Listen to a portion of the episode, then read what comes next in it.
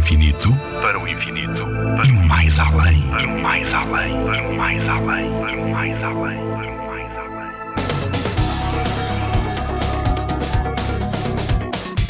O que acontecia se eu fosse a Marte? A boa notícia é que se quiseres podes começar a fazer a mala porque o homem vai a Marte mais cedo ou mais tarde.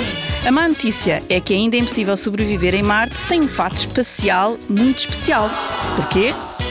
A atmosfera em Marte é muito fininha, porque a força da gravidade é muito menor do que na Terra. Mesmo que tomes banho em protetor solar, não estarás tão protegido como na Terra.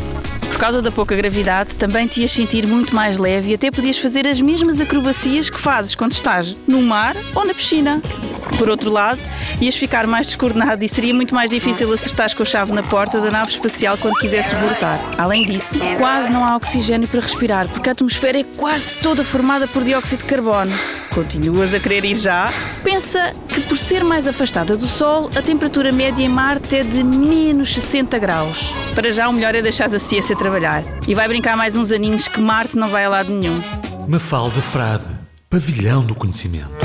Na Rádio ZigZag, há ciência viva, porque a ciência é para todos.